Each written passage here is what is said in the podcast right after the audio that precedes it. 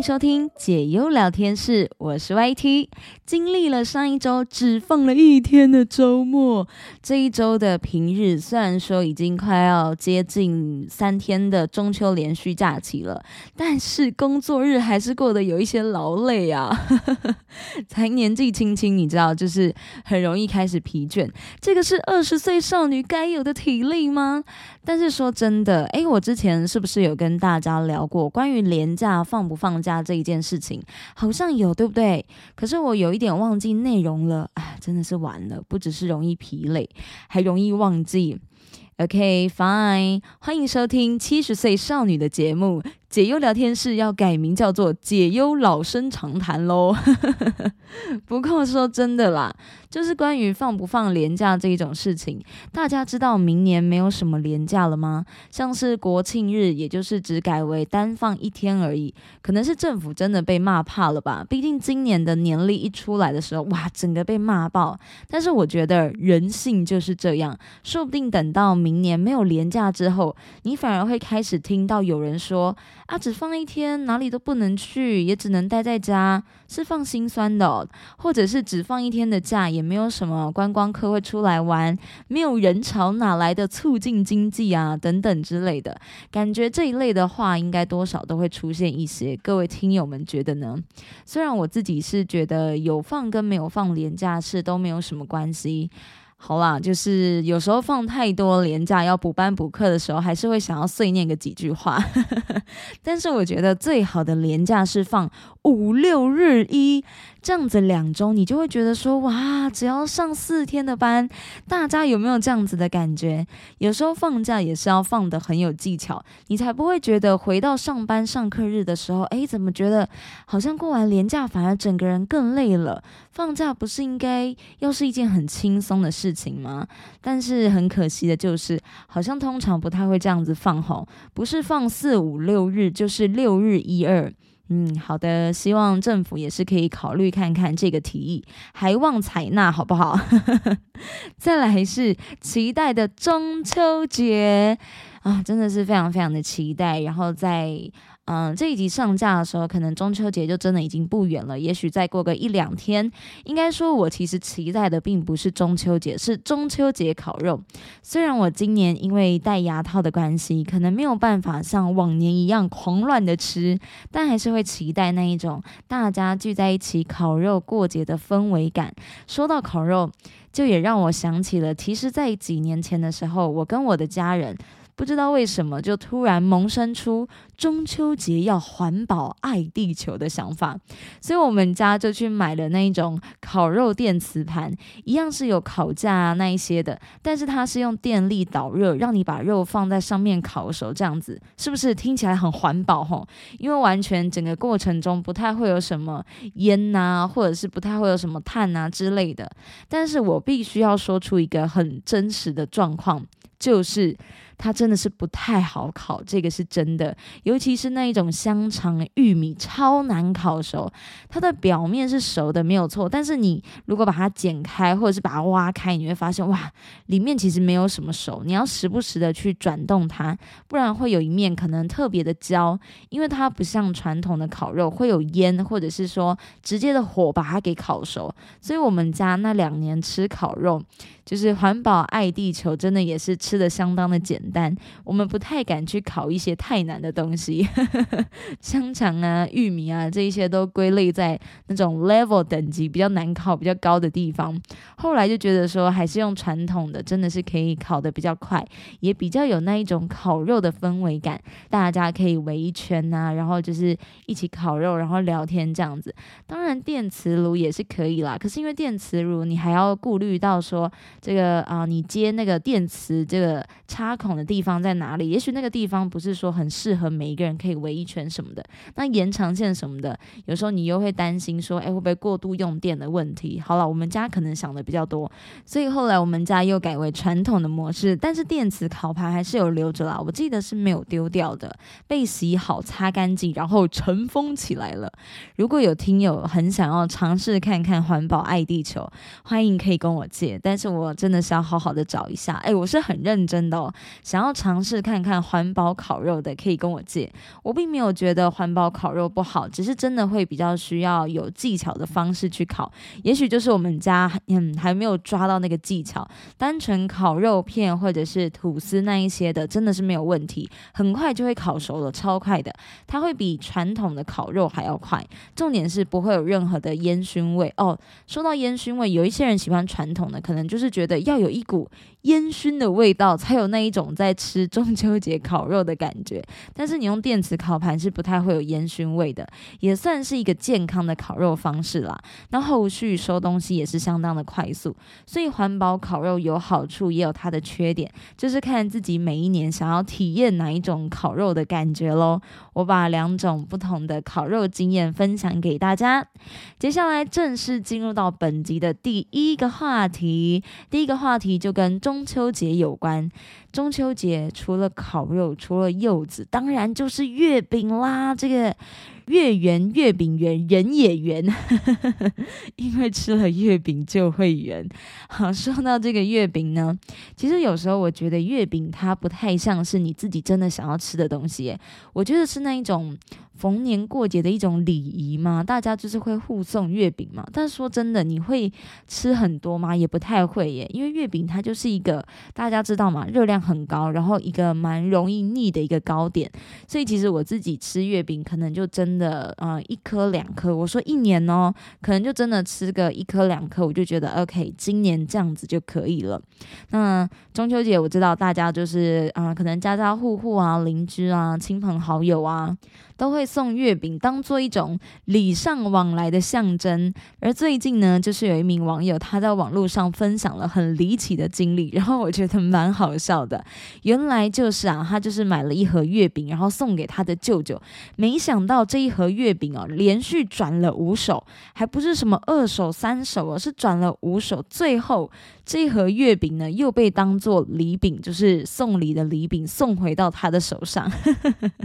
这个贴文。引发了上万人朝圣呢，哇，这真的是循环经济的一种哎，我觉得很好笑哎，因为这个网友是说啊，他把这个月饼买好送给舅舅之后呢，他说我的舅舅又把月饼送给了我的阿姨，而我的阿姨又把月饼送给了我的姑姑，我的姑姑又把月饼送给了我的姐姐，我的姐姐又把月饼送给我，连续转了五手，最后又回到了他的手里，让这个袁坡啊忍不住表示说，以后。谁再拿给我月饼哦，我就当场给他吃。哎，但说真的啊，月饼这种东西，除了我前面讲到的，就是热量高嘛，容易腻之外啊。如果别人送给你，好，我知道这样子可能会有点不好意思，但是你当然是不可能再送给认识的人嘛。就别人如果今天送了你一盒完整的月饼，然后这盒月饼你可能也想说，哦，自己家里人吃不太到，你就会再把这一盒月饼完整完好如初的送给另外可能邻居，就是反正反正原本这个送你月饼的人跟你要送月饼的人，他们是不能够认识的，因为认识的话就很尴尬，他们就会知道说，哦，你拿我的礼物。当成送他的礼物，哇，这样就真的是。这个这个缘分呢，可能这一次送礼呢没有办法牵起这个友谊的桥梁，可能还会打破这个友谊的桥。所以说，当然就是送给不认识的人。但是像这样子，就是转手转手，然后又转到自己的手上。因为如果你都是亲戚朋友的话，真的会很容易再转回自己的手上。诶，光想想就觉得，嗯，又尴尬又好笑。那这个离奇的经历引发了万人朝圣之外，也有一些网友的留言，我觉得蛮好笑的，来跟大家分享。有人说呢，真的是功德圆满了，是说这个转了一圈又落幕吗？还有人说，你可以再送给你舅舅。这边还看到哦，这边说呢，下次记得先买你要吃的月饼送你舅舅。哎，对耶，因为你会知道舅舅会再送给姑姑嘛，那姑姑会再送给姐姐，姐姐又会再送回来给你，所以你要买你自己要吃的，因为反正早送晚送都会功德圆满，再送回你的手上。哇，真的经济循环就是这么一回事，对不对？一盒月饼制造了五次的价值，就是不断的重复利用再利用，大家都是没有花到钱，却把这个人情啊 CP 值做到最大化，哇！真的是帮大家省钱了，好不好？就一盒永流传的概念。其实除了月饼之外，蛋黄酥也不错啦。就如果说比起送月饼，我反而会比较希望别人送我蛋黄酥，因为我觉得蛋黄酥比较好吃。所以大家如果呢要送的话，我觉得不一定要送月饼啦，像圆圆的，你看像送蛋黄酥也不错啊。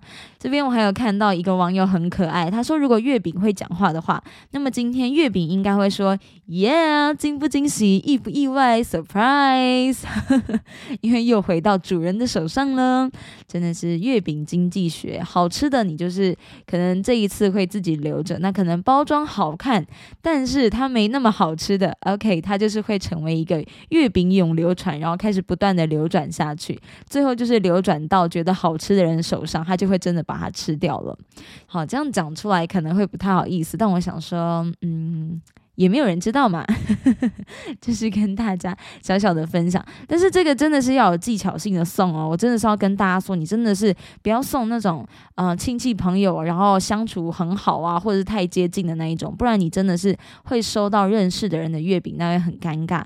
好，我今年其实也是有送别人送给我的月饼，然后再转送给亲戚朋友啦。我想一下，好像是呃也是一个亲戚朋友送来的月饼，哎，而且这个月饼还不错哎。它是那个星巴克的月饼，但是因为我们家其实不太会常吃那种，嗯，月饼啊、礼盒啊什么的，我们家是属于比较少吃这一类的。那因为老爷他就是。有一个年纪代谢也比较不好，所以说我们都会希望说，像月饼啊，或者是嗯蛋黄酥这一类的，有收到的话，我们家都会有一个默契，就是先不要动它，然后就会开始去想说，哎，最近有没有要拜访谁，或者是去哪一些老家，然后就会把那个月饼带上。那我们今年就是有把那一盒月饼带着，然后就真的送给了。我的奶奶就是我们回老家的时候，就是有把那一盒月饼转送给我的奶奶。OK，你们知道这个距离是非常遥远的，就是他们之间是不认识的，所以我就是完全不用担心说，OK，这一盒月饼可能又会流传到我的手里，或者是他们之间会相认，非常的尴尬。就跟大家小小的分享一下，今年的这个月饼永流传，我家没有永流传，就是只传到二手就没了。Yes，很想知道听友们有没有过这样子类似的经历呢？有的话呢，你可以偷偷的跟我分享。OK，我觉得还蛮有趣的。好，接下来进入到下一个话题。不过这个话题呢，我觉得啊，跟这个中秋节没有关系啦，但也是展现了现在的科技化的程度，真的是越发需要我们自己更加的有判断力了。其实科技的发达为我们的啊每一个人的生活都带来了许多的便利，但是其实每一个网络上的一些资讯，它并不一定都是真的啦。可是如果你可以善加好好的去利用这一些资讯的话，去不断的过滤它，或者是判断这一些资讯的事实与否，诶，那真的是会帮助很大诶。那根据这一篇外媒报道呢，是说有一名女子啊，她的儿子就四岁的时候身体会不舒服，然后每天都要服用止痛。药一开始的时候是想说是不是蛀牙，所以就去看了医生。那前面呢也有提到了，找不出原因，医生还排除了一切，告诉他说，诶，可能就是正在长牙、磨牙，认为说专门治疗呼吸道阻塞的医生或许可以提供这方面的帮助。后来这一名女子的儿子呢，还特别为此在他的上颚放了一个扩张器，情况是有因此改善了一些。没想到啊，这名女子发现，诶，自己的。儿子竟然不再长高了，所以赶快去寻求儿科医生的帮助。而这个儿科医生认为，说是新冠疫情对发育产生了负面的影响，也就是算蛮新的新闻，就近几年的事情。还发现到说自己的儿子左右脚是不平衡的一个状态。诶，不是这个。嗯，这样讲可能不太好，但是我还是很想要讲，这个毛病也太多了吧？就是会觉得说，诶，才小小四岁的年纪，然后就是可能牙齿不舒服啊，然后这里痛啊，那里痛啊，然后不再长高啦，现在甚至是左右脚不平衡，都没有办法好好的走路。自己是会觉得蛮心疼的啦，就是以一个四岁的小孩来说，他还没有认知到这个世界的完全，然后他就要经历到这一些身体上带来的折磨。好，让我们继续分享下去，看他后续的结果是什么。这一名女子是说呢，她的儿子会用右脚走路，然后左脚拖着，因为不平衡的关系，所以只能够这样子的走路。然而在物理治疗开始之前呢，他的儿子出现了严重的头痛，只好再去。请精神科的医生，没想到被告知有偏头痛的问题，所以说又转到了耳鼻喉科检查是不是有鼻窦或者是呼吸道导致的睡眠问题。只不过，无论看了多少的医生，专家只会解决自己领域的专业。物理治疗师是认为说，这一名孩童患有下疝畸形，才会造成大脑的异常。而这一名女子当然就带着自己的儿子去拜访了更多的医生，包括了儿科医生啊、儿儿科内科医生啊、成人内科医生跟肌肉骨骼医生。其实也可以从这个地方感受到，他妈妈真的真的。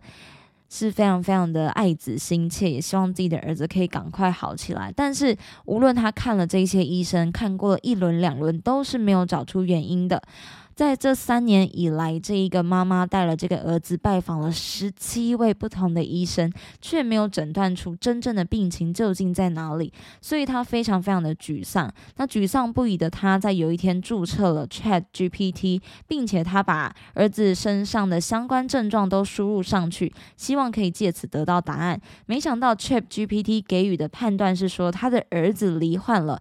脊髓拉扯症候群，这是一种由组织附着所引起的神经系统疾病。因为限制脊髓在脊柱内的移动，才会造成说异常的拉伸，引发他身上可能多处的疼痛，或者是说有哪里特别特别的不舒服。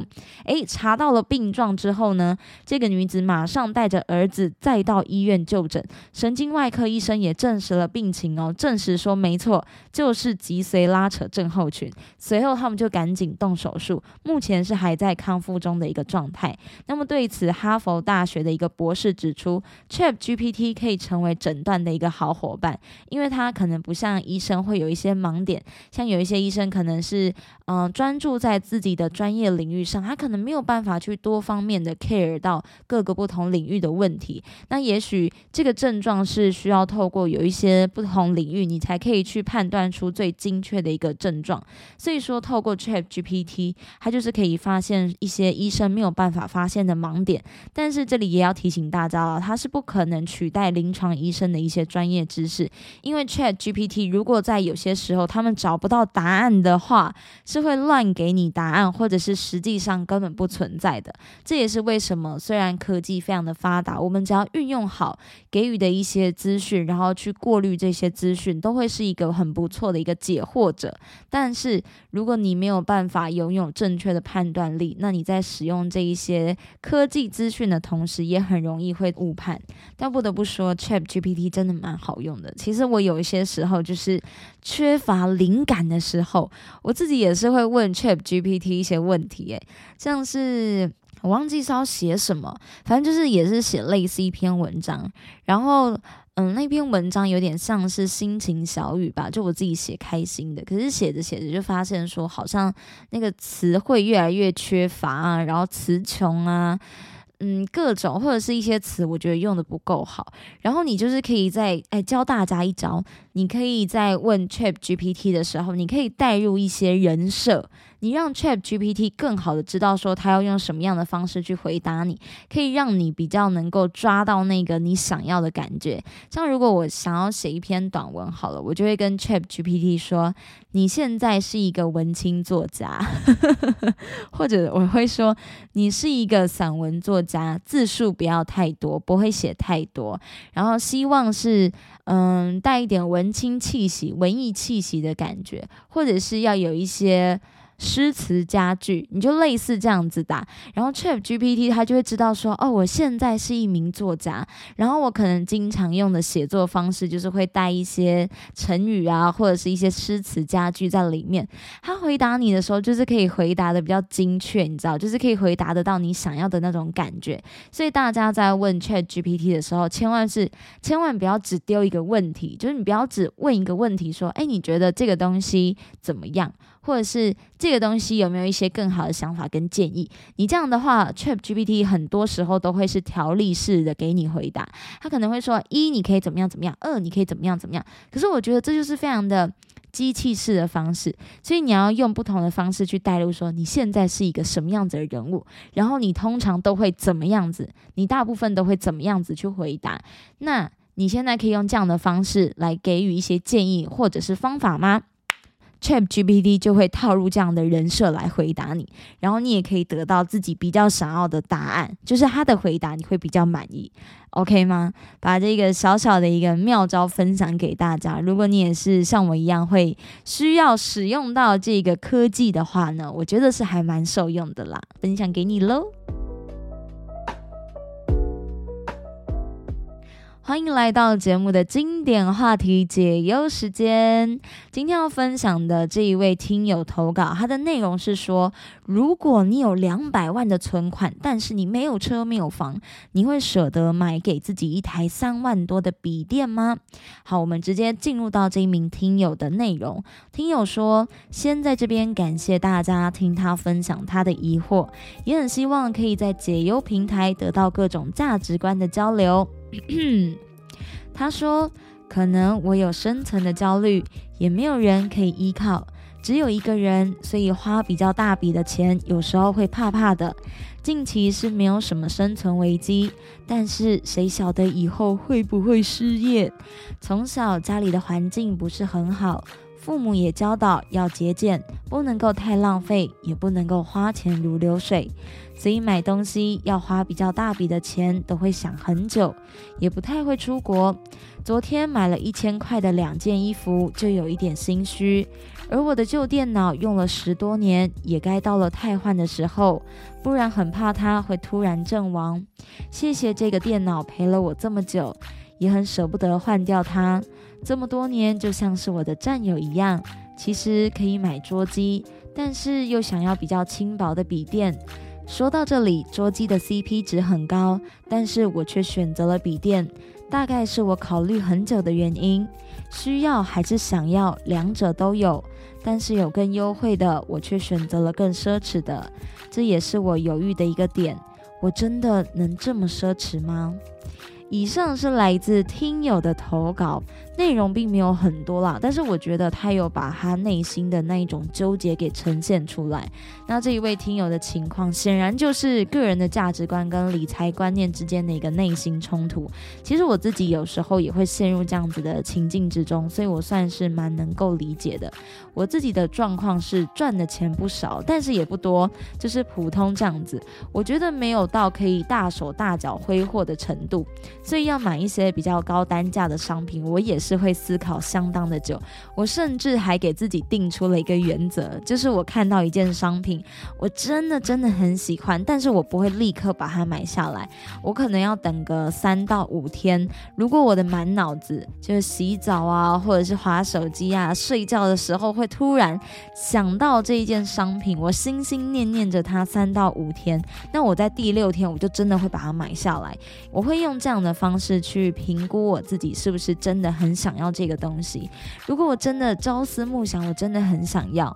那我买给自己又有什么不行呢？对不对？人生也就短短几十年，我还是会比较偏向鼓励要对自己好一点啦。但依照这一位听友的状况，YT 考虑到你的需求跟你的优先事项，如果你的旧电脑它已经使用了十多年，可能已经无法满足你现在的需求，不管是工作还是娱乐也好，这一台电脑它就是很明显，它已经有一点年纪，它已经开始跑不动了。那么这会是一个值得思考的。投资，因为一台新的笔记型电脑可以提高你的工作效率。也许你不管到哪里，你都可以使用这一台笔电。那其实你这样用下来的 CP 值会比你桌机还要高诶，因为真正的 CP 值的换算法，应该是要说这个的价格去除以你常使用的一些频率。如果你频率很少使用，就代表它 CP 值很低嘛，因为你根本不常用啊。但如果你很经常、很经常的使用，那它就是一个 CP 值很高的商品。那另外就是也可以增加你的生活品质，所以这不仅仅是花钱，更是一种你对自己的投资。如果你是常用电脑工作的人，那么还有可能你买了新的电脑，哇，你就会更认真的工作，到哪里都带着它，都想工作，为自己赚进了更多的钱。这一些都是一种看不见的自我投资。另外，偶尔奢侈一下并不是一件坏事啦，特别是当你有稳定的收入来源的时候，我想你能够拥有两百多万的。存款也代表说你应该是有一份稳定的薪水，对吧？听友，可能是因为这这真的是太稳定了，导致说你不确定是不是今天自己只要花的多了一点，就会让自己马上口袋空空的那一种感觉。但其实适时的花钱也是一种肯定自己对自己的一种犒赏，还能够维持你的生活品质，然后也能够为自己鼓励更认真的工作。你要知道哦，你很努力的工作，为的就是你值得拥有一些奢侈的时候。只要它在你的财务范围内，并且不是那种随意啊，或者是很乱的挥霍，你只是想要太旧换新而已。这个是你生活中你必须要用到的一个物品跟商品，那么它就是值得的。所以不要对自己太苛刻了，过度的节省会造成不必要的压力。有的时候不能说是奢侈，而是对自己好一点，善待自己的生活，也可以让你的人生更加的美好。关于这一次的电脑。买不买这一位听友的一些疑惑，或者是对自己的一些怀疑跟审视呢？我自己是认为说买。我是很支持的，也很希望听友可以参考参考 YT 的这一些意见喽。如果其他的听友有什么其他的想法，也欢迎大家分享，都很欢迎大家来投稿。这里是解忧聊天室，一起来聊聊，不必压抑你的心事。也祝福收听节目的你们日日是好日。YT 也在这边预祝大家中秋节快乐。烤肉、月饼、柚子，通通都可以吃，但是要适量的吃。YT 关心您，那我们就下集再见啦，拜拜。